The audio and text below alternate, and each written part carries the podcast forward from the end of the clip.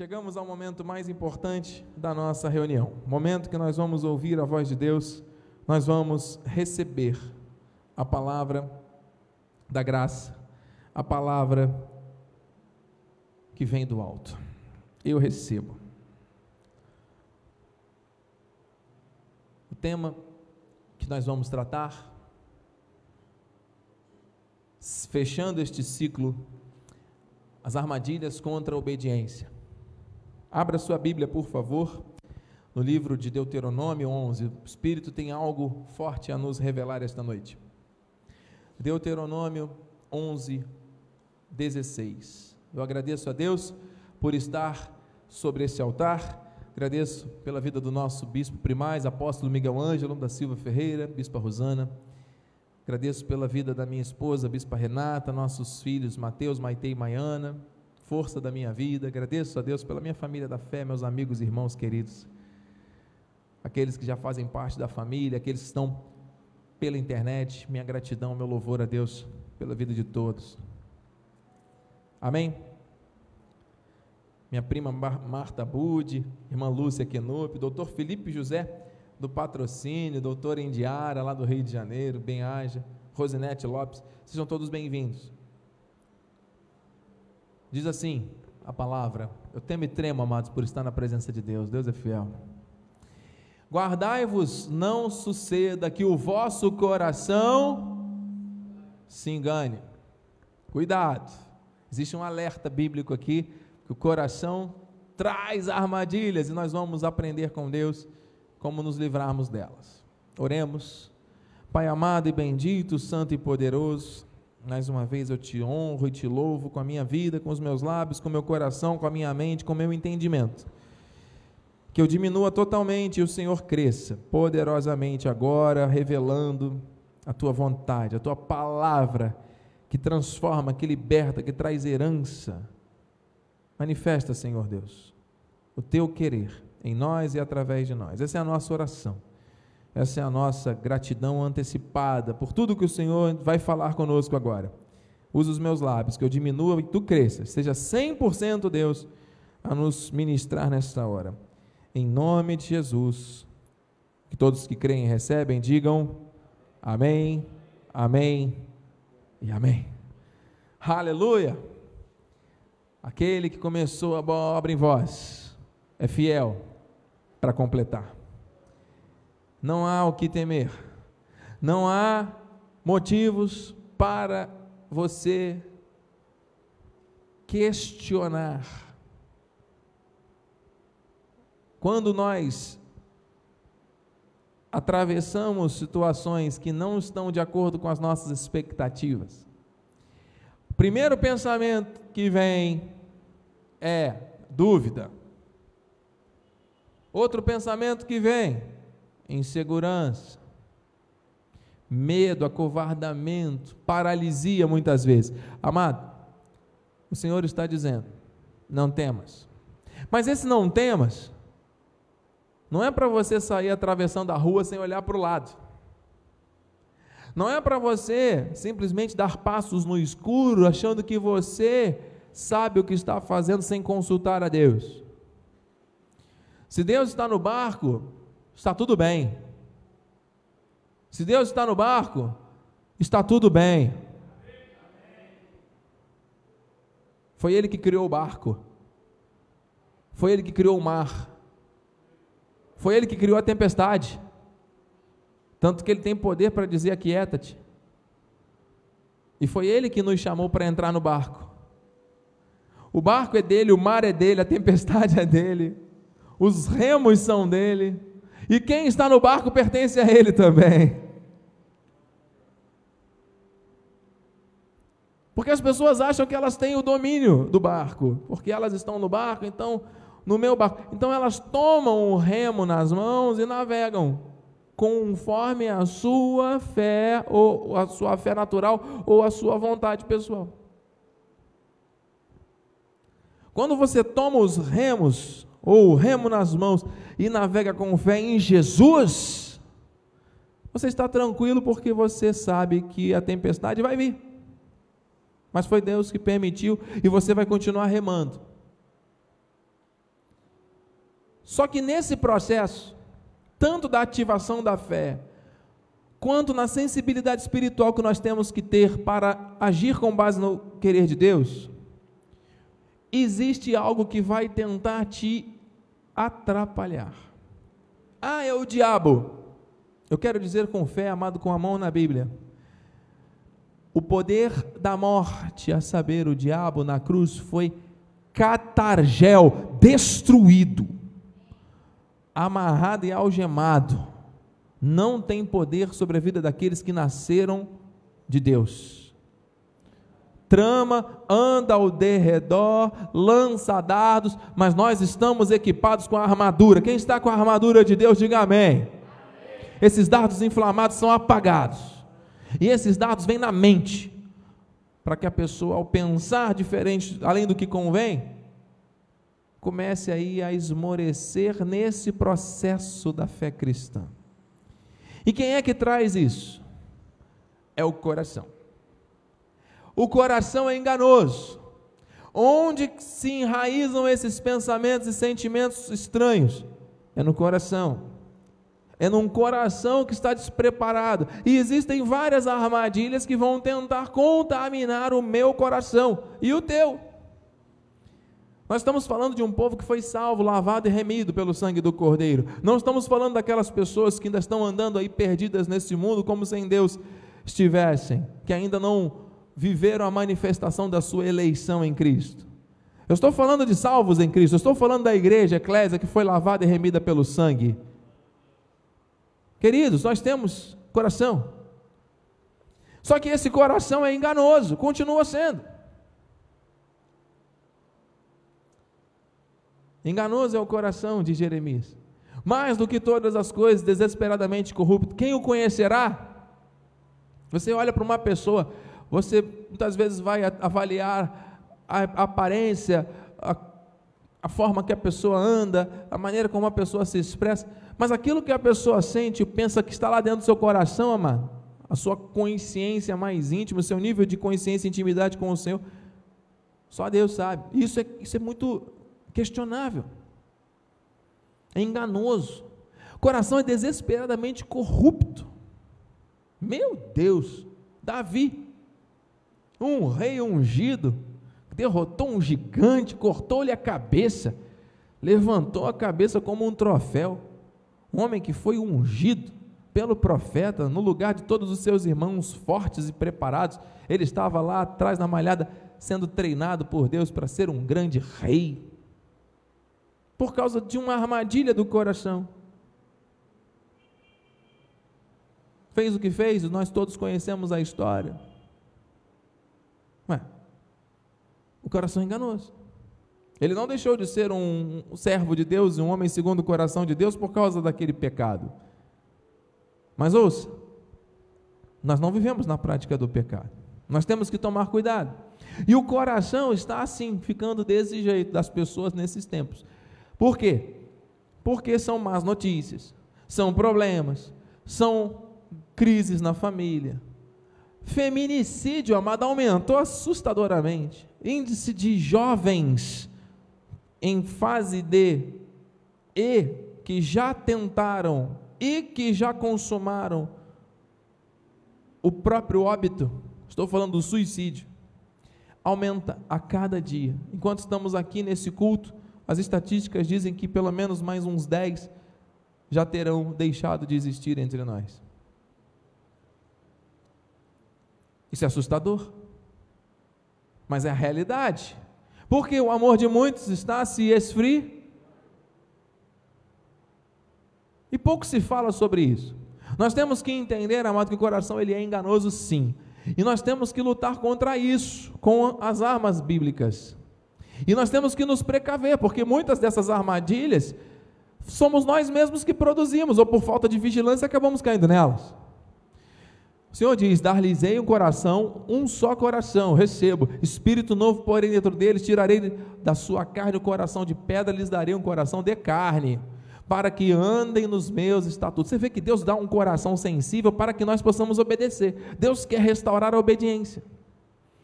E não adianta a pessoa dizer eu quero obedecer se o coração continua vivendo debaixo desse engano. Engana quem quiser, a Deus não.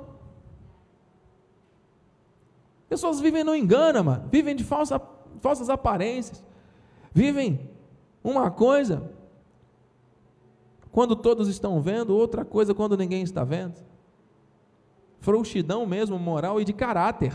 As pessoas gostam de mostrar que são uma coisa quando tem audiência e o público, mas quando estão em secreto são outras pessoas. Por quê? Coração enganoso. Olha, andem nos meus estatutos, coração novo, para que guardem os meus juízos e executem. Está aqui, amado. Não adianta você ouvir. É lindo, é maravilhoso e é transformador, desde que seja colocado em prática. Os ensinos da palavra não podem ser uma teoria. Você pode saber a Bíblia de fio a pavio, de cor e salteado, e o que isso vai gerar transformação na sua vida, se não for colocado em prática? Eles serão o meu povo e eu serei o seu Deus. Quem é povo de Deus aqui, amado? Você nasceu de novo. Diga assim: Eu sou uma nova criatura.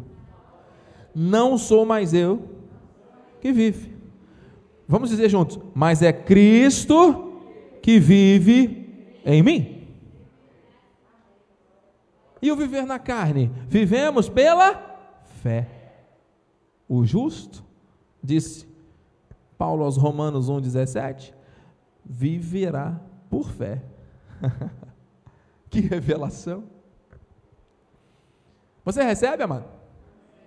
Então é isso. Se o teu coração é um coração sensível à voz de Deus, Ele te deu um coração novo, é para obedecer. Não é para questionar, não é para ficar duvidando, não é para ficar dando brecha para as armadilhas. Ah, mas é o diabo. Será? Vamos ver. O diabo tem sido culpado de tantas coisas. A mochila dele está pesada, né? As culpas dele são muitas. Mas tem coisas que não é o diabo, não, mano. Diz assim: Eu, o Senhor, esquadrinho o coração. O meu coração é de Deus, amado. Então, quem vai esquadrinhar, quem vai colocar o meu coração no esquadro, na medida certa, é Deus. Teu coração é de Deus. Eu provo os pensamentos, isso para dar a cada um segundo o seu proceder, segundo o fruto das suas ações. Se você plantar uma coisa, amado, aquilo que você plantar, você vai colher. Não há acepção de pessoas para isso. Então nós temos que ser o que? Obedi Obedientes a quem, bispo? A palavra. Obedientes a quem? A Deus. Obediente à vontade perfeita daquele que nos criou. Pensamentos mais altos que os nossos. Nós temos que viver o pacoé, que é a submissão. Submissão, debaixo da mesma missão. Conformidade com a mesma forma. Escuta, atenta. Isso é o pacoé, isso é obediência. Então Deus falou, eu estou escutando atentamente, eu estou me conformando, tomando a forma, me moldando aquilo que Deus fala e não aquilo que eu, eu estou me submetendo àquilo que Ele determina, porque a palavra é perfeita. Está entendendo, irmão Mário?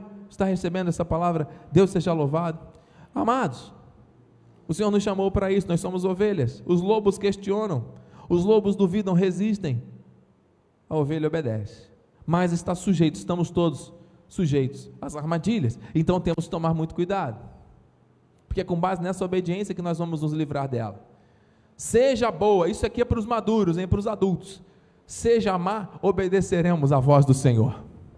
Nosso Deus, a quem te enviamos para que nos suceda bem ao obedecermos à voz do Senhor, nosso Deus. Quem obedece a Deus é bem-sucedido, é bem-aventurado. Porque a vontade má de Deus? Não tem vontade má, a vontade de Deus é perfeita. Má aos nossos olhos. Quem é que gosta de acordar de manhã cedo, sair do edredomzinho, dia de chuva, friozinho, convidativo? Já estamos no inverno, né? Chegou o inverno. E aí é bom de dormir, e aí trabalhou a semana inteira, e aí está tão cansado. Quer dizer, ao invés de dar o melhor para Deus, para começar bem, para viver o melhor, tudo principal da vida é o Senhor. A bispa disse aqui de manhã: o Senhor não é só o primeiro, ele tem que ser o centro de tudo, em todas as áreas da nossa vida. Não temos que ficar hierarquizando Deus, ele é o Senhor de tudo. Ah, não, Deus sabe meu coração, estou tão cansado, então eu não vou, vou dar o que sobra para Deus. Não, é o contrário. Nós temos que obedecer. Quem obedece é bem sucedido, mano. Amém? Mas nosso coração é enganoso, as vontades vêm, as coisinhas vêm para tentar nos impedir. E aí aquilo vai virando um hábito. E tem muitas pessoas que já venceram o Covid, que já foram curados, que já foram vacinados. Mas o desânimo tomou conta, acostumou, mano. Eu entendo que tem pessoas com comorbidades, com dificuldades. Aqui, ó, nós temos um exemplo aqui, ó, mas curado totalmente, graças a Deus. Está aqui servindo a Deus, dando testemunho. Olha, o bispo vacinei, eu vacinei semana passada. É, os professores estão na fila da vacinação, né? E eu fui lá tomar a vacina também. A AstraZeneca, né? Tomou as duas já? Eu vou tomar a segunda em agosto. Mas tomou também, mano? Amado, quem me sustenta, quem me garante, quem me mantém de pé e quem tem os, seus, os meus dias contados na palma das mãos é o Senhor. Nós temos um caso, uma vizinha estava contando ontem para minha esposa, numa breve conversa de uma hora e meia no portão, né, bispa? A vizinha contou para ela uma história. Olha, teve uma pessoa que falou mal de um líder do nosso país. Talvez alguém tenha acompanhado essa história. E essa pessoa vacinou, pegou Covid e morreu. E o líder não tinha vacinado, está né, bem. Você vê que Deus determina né, os dias. Um famoso recentemente, né, nós acompanhamos aí a, o desenrolar da história, e 50 mil reais por dia para tentar manter o ar nos pulmões, um pulmão artificial. Quando chega a hora, Deus determinou, amado. Ninguém muda os propósitos de Deus. Amém? Então, enquanto estivermos aqui, vamos obedecer, mano. Porque quem quer ganhar a vida tem que perder. Agora, aquele, aliás, quem ganha, quem quer ganhar a vida acaba perdendo. Agora, quem perde a vida, quem entrega nas mãos do Senhor, esse ganha. Obedeça. Amém, igreja? Se alguém for se conectando, eu peço aos amados que me mandem aqui os nomes que eu quero honrar. Eu sei que Deus tem trazido pessoas aqui ao altar para beber dessas águas. Irmão Paulo Correia, Deus está falando contigo. E não vos conformeis com este século, transformai-vos pela renovação da mente. Então, amado, para nós avançarmos para aquilo que Deus quer e já irmos para a segunda e última parte da mensagem, nós temos que passar pelo processo de transformação. E a transformação é assim: eu não posso transformar o amado. E eu vou dizer mais: nem a sua amada pode transformar o amado e nem o amado a sua amada. Nem eu a minha amada, nem ela a mim. Nem você a seu filho. Não, bispo? Não. A transformação que vem de Deus por meio da palavra, ela é algo que Deus trata individualmente. Por isso a palavra está sendo pregada a todos. Eu não sei se todos vão passar pelo processo de transformação. Eu sei que eu desejo passar por esse processo.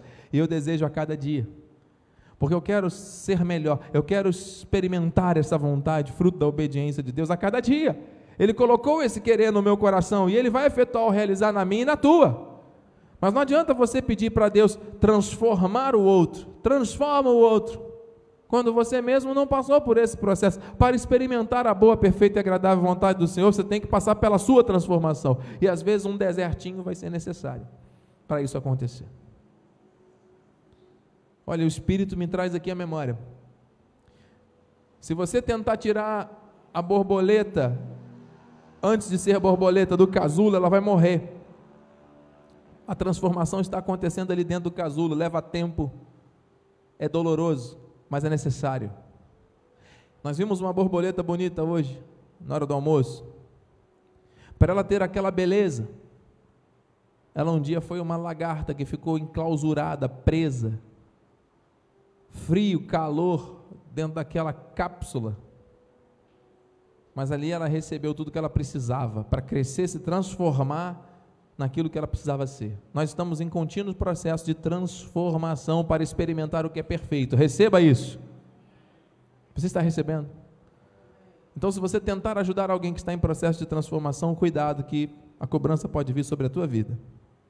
Eu falo isso com muita tranquilidade e sabedoria, porque, por vezes, movido pelo amor de pastor pela vida, pela vida das ovelhas, eu fui impelido a fazer coisas além do que eu deveria fazer, em alguns casos. E nós temos que ter muita sabedoria e prudência, porque o Senhor muitas vezes permite e precisa que alguém passe por alguma situação de deserto. Não é para a morte, é para transformação. Deus me cobrou isso em várias situações. Falei, Senhor, que se cumpra, o Senhor conhece o meu coração. Amém? Receba a força de Deus, amado. Porque o Senhor está te treinando. Nada é em vão, se não é bênção, é lição. É necessário passar por isso. Você vai vencer, já venceu em todas as coisas. Tudo coopera para o seu bem. Amém? Coração está aqui e a armadilha está ali. Dentro desse coração, coisas que Deus quer tratar: falta de perdão, mágoas, pensamentos do passado que trazem depressão, que trazem dor, que trazem vontade de desistir de tudo um estresse contínuo que a vida não acontece, a vida voa, a pessoa não consegue experimentar nada de bom da parte de Deus, vive numa alucinação, achando que isso é vida, não. Uma ansiedade quanto ao futuro, o que será o dia de amanhã, como é que eu vou viver, a pessoa traz para o presente sofrimentos de algo que ainda não aconteceu, e o coração vai se acumulando. Cobranças, pensamentos diversos, sentimentos negativos diversos, e o coração se vê preso. Todos nós estamos sujeitos a isso. Todos nós. Houve alguma. Todos nós estamos sujeitos a isso. Então eu vou passar agora rápido por algumas armadilhas que nós já vimos. E aí nós vamos fechar com duas principais que, dessa noite que o Senhor quer nos mostrar. São ênfases diferentes, aquilo que o Senhor nos trouxe pela manhã, de uma forma bem objetiva, agora à noite, o Senhor está nos permitindo aprofundar. Não adianta o bispo aqui falar de armadilhas que você já conhece. Ah, cuidado com a lascívia, cuidado com as paixões da carne, cuidado com a cobiça. Nós já conhecemos. O Senhor já nos ensinou. Nós não vivemos mais na prática do pecado. O pecado nos assedia continuamente. Mas por quê? Porque a nossa carne não se converte. A nossa carne veio do pó e volta ao pó. Então ela está sujeita. Agora, nós somos novas criaturas. O que está em nós é maior do que o que está nesse mundo. Então nós temos de Deus força e espiritualmente ele já decretou na cruz que o poder da morte, o espírito do pecado e da morte já não tem mais domínio, e sim o espírito da vida, o espírito da graça. Então nós temos que viver de acordo com o que a palavra diz. Nós somos ovelhas. Nós somos chamados para isso. Não podemos, nem vamos viver na prática, na prática do pecado. Não temos mais prazer nisso. O Senhor nos transformou. Mas existem outras armadilhas, ah, que fazem parte do nosso dia a dia, que são sutis, que parecem não é nada demais, mas são sérias. Uma delas aqui, vamos ver rapidamente, aquelas que nós já estudamos. Procrastinação. O que é procrastinação? É quando a pessoa fica adiando uma decisão. Olha o que Provérbios diz: a esperança que se adia faz adoecer o coração. Tem pessoas que sabem que precisam estar aqui na casa de Deus, mas ficam adiando. Ah, um dia eu vou, um dia eu vou, um dia eu vou e esse dia nunca chega. Tem pessoas que sabem que precisam mudar os seus hábitos alimentares. Um dia eu vou mudar, um dia eu vou fazer dieta, um dia eu vou. Segunda-feira. Segunda-feira que vem. E aí chega o Réveillon do ano seguinte a pessoa não fez. Por quê? Procrastina. Pessoas que precisam tomar coragem de decidir coisas, de abrir mão de outras que estão agredindo, que estão ali suportando e tolerando coisas que não deveriam suportar ou tolerar. Você sabe que cada um, amado, tem aquilo que tolera? Nós temos aqui aqueles que foram treinados por Deus, com servos e servas do Senhor preparados para ensinar isso. Estou falando aqui, mais uma vez, para os adultos. Muitas pessoas têm a vida que têm porque merecem. Sabe por quê? Porque todos nós temos aquilo que nós aceitamos. Se eu oferecer para o casal, ou alguém oferecer, eu nunca faria isso, mas se alguém oferecer para o casal um prato numa bandeja linda, e quando tiram ali aquela tampa da bandeja, um prato muito bonito, mas quando vê ali minhocas, lagartos, escorpiões, o amado vai receber aquilo? Vai rejeitar. Mas você sabe que muitas pessoas têm vivido e comido pratos com minhocas, lagartos e escorpiões? Sério, bispo? Sim. Quando a pessoa, por exemplo, permite que toda sorte de pecado, de maldição entre na sua casa através de televisão, de internet, de um monte de coisa, e aquilo vai doutrinando a vida a viver de acordo com os padrões do mundo e não com os padrões de Deus. E aí, quando vê os conflitos começam a acontecer, as guerras começam a acontecer, o que, que é isso? Se não há ação maligna na vida. Mas por que, que aquilo está acontecendo? Que a pessoa tolera aquilo, que a pessoa aceita aquilo e recebe aquilo, e muitas vezes abre as portas da casa para aquilo. Você está entendendo? Muitas pessoas acabam tendo uma vida que não é de acordo com os propósitos daquilo que Deus falou, uma vida abundante, mas aceitam, não se posicionam contra aquilo. Então acabam procrastinando, porque deve ser tomada uma decisão. Eu preciso me posicionar para isso não acontecer mais. Mas aí falta um monte de coisa, a pessoa não faz. Isso é uma armadilha. Não deixe a procrastinação fazer parte da tua vida, mano. Se você precisa pedir perdão, peça. Se você precisa falar do amor de Jesus, fale. Se você precisa avançar para alguma situação, avance. Um casal de irmãos essa manhã deu um testemunho. Estavam na semana retrasada com um casal de amigos. Ouça isso. Se conheceram numa situação em que o pneu de um furou, o irmão da nossa igreja parou para ajudar abençoou aquela vida, criaram um vínculo de amizade, foram no aniversário de 15 anos da filha, criaram uma amizade boa, são irmãos em Cristo, de outras é, é, igrejas, mas um vínculo tão saudável, tão bom. Hoje, de manhã, o irmão chegou aqui já um pouco depois do horário, bem abatido. No final do culto, fomos ali conversar e ele disse: Bispo, esse meu amigo que eu conheci na rua, cuja família linda eu conheci, ele foi até a minha casa agora de manhã para me dar uma notícia. Chegou muito abatido dizendo: Olha, eu quero te dizer que eu perdi a minha esposa, grávida, eu perdi a minha sogra, eu perdi o meu sogro, eu perdi, quase perdi a minha filha, ela está em hospital, no hospital, e está agora, nesse momento, no hospital em São Pedro. Vamos continuar orando pela vida dela. Politraumatizada, um acidente de carro, uma carreta que bateu e a esposa dele grávida, a sua sogra e o seu sogro partiram num acidente. Estavam semana passada juntos aqui, mano, que dor, que dificuldade. Ficaram cinco crianças para ele agora como pai cuidar. A mais velha com 15 é essa que está no hospital. O mais novo de três anos.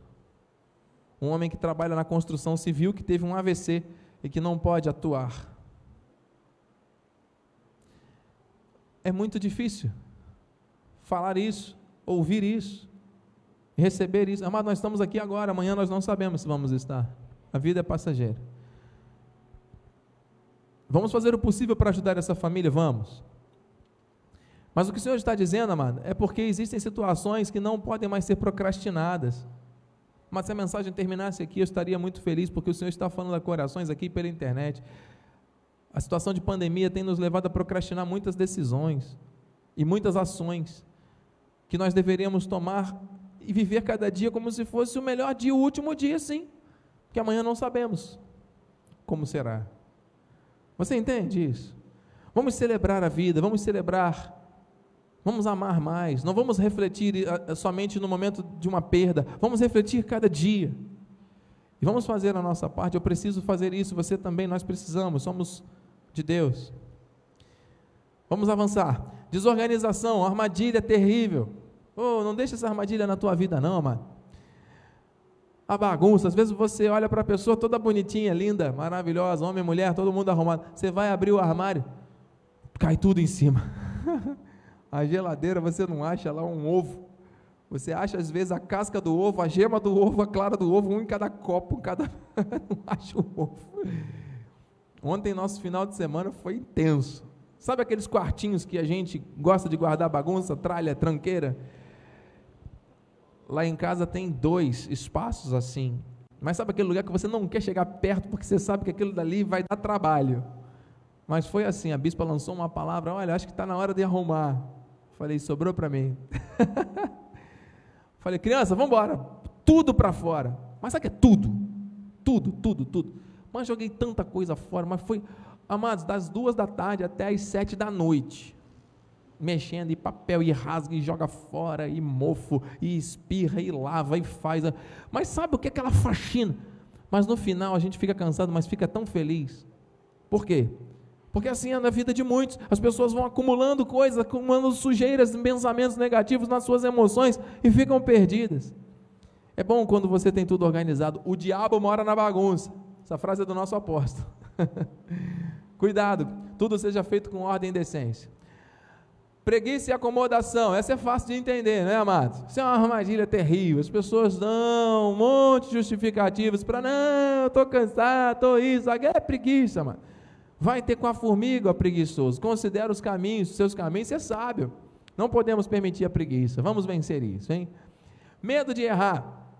Muitas pessoas já erraram muito na vida e por causa disso travam. Não vou fazer mais, bispo. Não adianta falar comigo, não, porque eu já errei uma, errei duas, errei três, confiei uma, confiei duas, confiei três, e todas as vezes que eu confio eu me decepciono. Você acha que eu vou confiar mais em alguém na vida?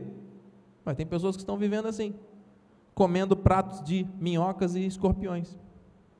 Por quê? Porque não querem tentar de novo.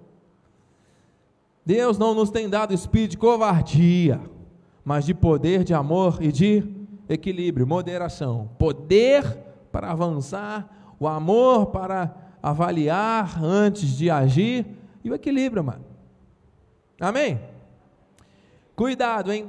Outra armadilha, desconforto com a opinião dos outros. Tem pessoas que deixam de fazer coisas, de obedecer a Deus, porque ficam preocupados com o que o outro vai dizer. Agora ela já se viu. Eu estou lá preocupado com o que a Maria, com o que o José, com o que o Pedro, com quem vai falar de mim. Eu estou preocupado com o que Deus vai falar a a meu respeito na palavra, amado. Pessoas que não têm revelação muitas vezes chegam perto da gente e falam: Olha, cuidado, olha isso, e nos julgam, nos avaliam e falam um monte de coisa. Como o nosso apóstolo costuma dizer: azeite. Eu quero saber o que Deus diz, e eu quero ficar atento ao que Deus diz. Eu quero obedecer ao meu Deus. Amém? Você vai ser julgado, você vai ser criticado. Esteja preparado para isso. Você vai ser, sim, as pessoas vão olhar para você já, sem motivo, as pessoas já julgam umas às outras. Agora, se você está sendo ensinado a ter olhos espirituais, olhe para Deus e para as pessoas com olhos espirituais que você vai desenvolver isso. Não vai precisar ficar preocupado com a tagarelice das pessoas. Alguém cuja tagarelice é como ponta de espada, mas a língua dos sábios é medicina. Oh, eu quero receber sabedoria. Amado profeta estou sobre a minha vida, eu recebo, amado, sabedoria porque a língua do sábio é medicina. Eu recebo, é isso. Receba. Que da tua boca saiam palavras de medicina, de cura. Esse mundo precisa disso. Você está recebendo a palavra? Quantas pessoas têm dificuldade de dar um passo? O primeiro, que é o mais importante. Oh, coisa difícil. Procrastinam, não obedecem, por quê? Porque estão também ligadas a um desejo contido. Pessoa até tem desejo, mas morre do desejo. Não dá o primeiro passo. Sonha, mas não realiza. Olha quantas pessoas eu ouço. Ah, porque eu tenho um sonho, porque eu tenho um sonho. Mas não consegue dar o primeiro passo, mano. As suas mãos se recusam a trabalhar. Meu Deus! O Senhor está falando. Toca nas águas e o mar vai se abrir. Por que clamas a mim? Ah, eu desejo, eu desejo, eu desejo, eu desejo, eu desejo. História. Deseja nada. Se desejasse, estaria fazendo. E aí já vem o, o próximo armadilha, que são as desculpas. As pessoas se especializam em desculpas. Ah, como eu queria que muitas pessoas se tornassem tão especialistas em fazer coisas para Deus do que em dar desculpas, como dar desculpas. Ah, amado, não que isso, não que aquilo, por causa daquilo, daquilo outro e tal, não sei o quê. Meu Deus. Amado, você sabe que o templo, o lugar de culto, ele foi construído em um lugar específico e as famílias e as vidas vinham das cidades vizinhas bíblicas para cultuar no templo. E não tinha desculpa, não tinha essa coisa de distância, de não sei o que. Ah, amados, hoje em dia choveu, ah, não dá não. Tá calor, ah, não dá não. Ah, não sei o que, porque tem que atravessar a rua, é muito longe. Que isso? Como assim? Se fosse para pegar um saco de dinheiro, as pessoas iam atravessando a pé até o Acre. E voltavam correndo. Agora, para cultuar o Senhor? Não! O Rei da Glória. Você acha que Deus fica satisfeito com isso, amado? De encontrar corações que se dizem obedientes, que dizem que amam a Deus, mas vivem dando desculpas? Ô, oh, amado, hoje foi dia de jogo do Flamengo, que venceu mais uma vez. Oh, que beleza! Mas isso não é motivo para deixar de vir à igreja, mano. Pelo contrário. É mais um motivo para estarmos aqui priorizando ao Senhor sempre. E o Flamengo vai continuar vencendo. Mas em primeiro reino, amado, nós temos que priorizar. O hino do Flamengo diz: o meu maior prazer é vê-lo brilhar. Essa parte do hino eu não concordo, porque o meu maior prazer é ver Jesus brilhar na minha vida e na vida das pessoas. Amém? Antes que eu te formasse no ventre materno, eu te conheci e te saísse da mata, te consagrei e constituí profeta. Jeremias recebeu a palavra, hein? Deus deu a palavra. O que, que ele falou? Ai, Senhor, eis que não sei falar, eu passo, não passo de uma criança. E vai continuar sendo criança se ficar dando desculpas. Quantas pessoas andam aí que deveriam ser adultos, estão aí precisando de leitinho espiritual? Por quê? Por quê? Não conseguiram ainda aprender com as experiências que tiveram? Nós precisamos aprender, precisamos crescer. E o Senhor diz: Não tema diante deles, porque eu sou contigo para te livrar, diz o Senhor. O Senhor está dizendo: não fiquem presos a desculpas, isso é uma armadilha. E para encerrar, meus amigos, meus amados, família bendita, eu sei que a mensagem é longa, eu estou aqui fazendo um apanhado, é algo profundo, são muitas armadilhas. Eu recomendo que você, depois, se puder, durante a semana, estude mais a fundo os textos bíblicos, que isso vai te edificar muito. Duas últimas armadilhas: perfeccionismo. Perfeccionismo é uma armadilha que eu me vi envolvido nela durante muito tempo da minha vida. Conversei com a minha mãe esse final de semana passado, ela veio ter conosco, nosso momento de comunhão do aniversário. Bem haja minha mãe, meu padrasto querido lá do Rio de Janeiro. Louvo a Deus pela vossa vida. Minha mãe me contou alguns detalhes da sua infância. Eu conheço a história dela e eu honro sempre a minha mãe no altar e procuro fazer isso sempre. Agradeço a Deus pelo exemplo dela. E ela disse assim com semblante, minha mãe é muito intensa naquilo que ela expressa, com riqueza de detalhes. E ela dizia assim: Você sabe o que é você ter que tomar banho e acabar de tomar banho e você não tem uma peça íntima para usar? E você ter que usar, lavar aquela que você estava usando e pegar ela ainda molhada e colocar de volta, porque não tinha, porque minha mãe nunca conseguiu me dar, nem, nem para mim, nem para os meus outros sete ou oito, desculpe agora, mãe, me fugiu o número total de tios, irmãos, que alguns já partiram, inclusive. Amado, estou pegando um exemplo. Não estamos aqui fazendo vitimização de nada. Mas Deus coloca as pessoas certas, no caminho certo. Minha mãe foi estudar, na escola encontrou uma pessoa que incentivou. Tereza, você não vai desistir, você vai ser capaz, você vai vencer. Você não precisa se conformar com essa sua história. Deus já tinha colocado uma pessoa no caminho dela como um anjo revestido de carne para investir, investir em palavras, em aconselhamento, em mentoria. Às vezes a gente precisa disso. E minha mãe foi recebendo aquelas palavras porque já era uma predestinada em amor. E foi se alimentando daquilo, ao ponto dela conseguir estudar na escola mais destacada, vamos dizer assim, a escola mais nobre da cidade de Campos, onde ela é. E depois surgiu uma prova para que ela pudesse, mas ela, ela ia para a escola, ela me dizia, e ela, com, com aquela intensidade da comunicação dela, eu, eu, eu sentia fome o dia inteiro porque eu não tinha lanche. Eu ia para a escola, chegava cedo, saía à tarde, aquelas meninas todas abastadas, porque era uma escola de classe alta, eu não tinha o que comer.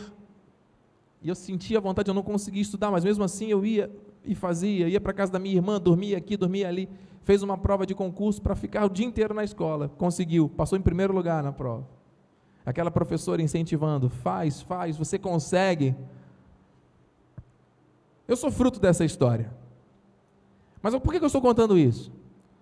Porque é claro que a minha mãe, com toda essa situação, ela aprendeu a se cobrar. E ela não aceita nada menos do que o perfeito. Na, na, na mente dela tem que funciona assim.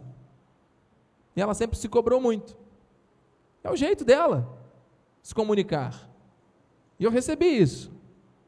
Eu falo isso, mãe, com muita segurança, muita tranquilidade, porque o Senhor já nos tratou, não existe nenhum tipo de sentimento diferente, senão a paz e o amor e a gratidão a Deus por tudo. Mas essa exigência, essa cobrança, muitas vezes ela acaba perpetuando, são hábitos. Naquela época minha mãe ainda não tinha essa revelação da graça, e o perfeccionismo que estava sobre ela, que era uma armadilha, também veio sobre mim. E eu, dentro daquela cobrança, que eu recebi dela, que foi aquilo que ela aprendeu, a linguagem do amor, muitas vezes através de, não, vamos trabalhar em cima do que é perfeito, vamos melhorar cada dia, fazer o melhor. E eu trouxe isso para mim.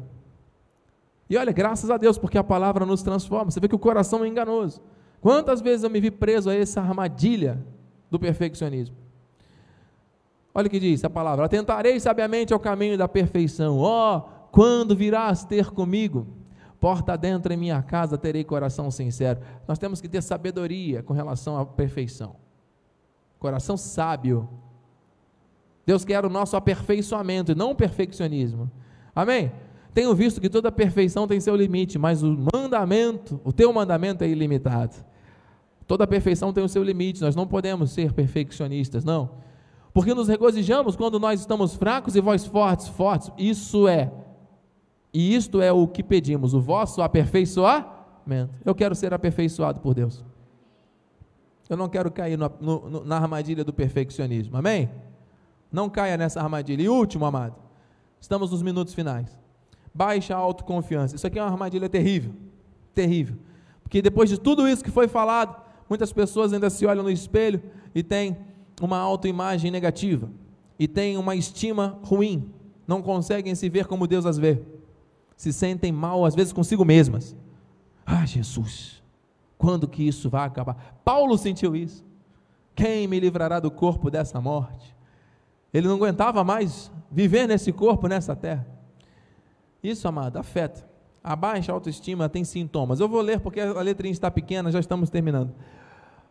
Sintomas de baixa autoestima: falta de confiança em si mesmo, medo da rejeição, timidez em excesso, hábito de se comparar com outras pessoas, sensação de incapacidade, perfeccionismo, olha aqui, ó, tá vendo?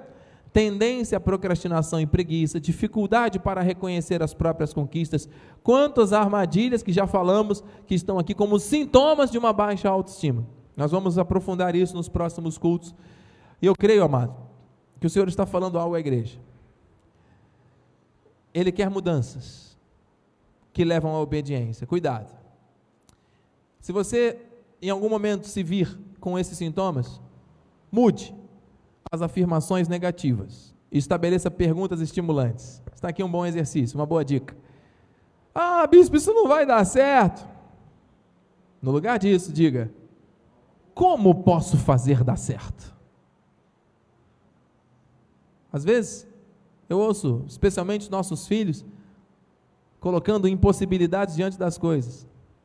Filho, você consegue fazer isso para o papai, para a mamãe e tal, não sei o quê? Não consigo. Ah, mas nem tentou.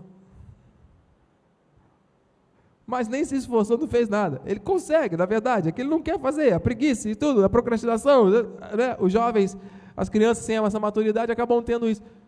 Muitos adultos, muitas pessoas que têm idade para ser nossos avós e bisavós, vivem como essas crianças dando desculpas, fazendo. Por que, que um jovem desse, ao invés de dizer isso não vai dar certo, não vou conseguir? Como que eu posso fazer para dar certo? Vamos pegar isso para nós, amado? Vamos fazer isso. Como eu posso fazer? Daqui para frente, vamos fazer assim. Mantenha o padrão das sãs palavras, amado, na mente e no coração, que de mim ouviste com fé e com amor que está em Cristo. E aí, amado, está tudo bem. Autoestima. Aí poderemos dizer: em todas essas coisas, porém, somos mais que vencedores. E aí, amado, autoimagem, ó. Você está vendo aquilo que Deus quer que você veja, seus olhos são iluminados, você é imagem e semelhança de Deus, porque como imagina em sua alma, assim Ele é. Quem é você? Você é um projeto de Deus, você não é fruto desse meio, você não nasceu para viver preso às armadilhas. Coração é enganoso, mas nós vamos cuidar para não cairmos nessas armadilhas terríveis que tentam nos levar à desobediência. Mas nós somos da fé. E o Senhor está restaurando aquilo que Ele quer. Último versículo: Pois a vossa obediência é conhecida por todos. Por isso me alegro a vosso respeito e quero que sejais sábios para o bem e simples para o mal. Que a nossa obediência seja conhecida por todos, para a honra e glória do Senhor Jesus. Assim seja. Assim disse o Senhor da glória. Aplauda Jesus. Obrigado, meu Pai. Eu recebo na minha vida e profetizo sobre a igreja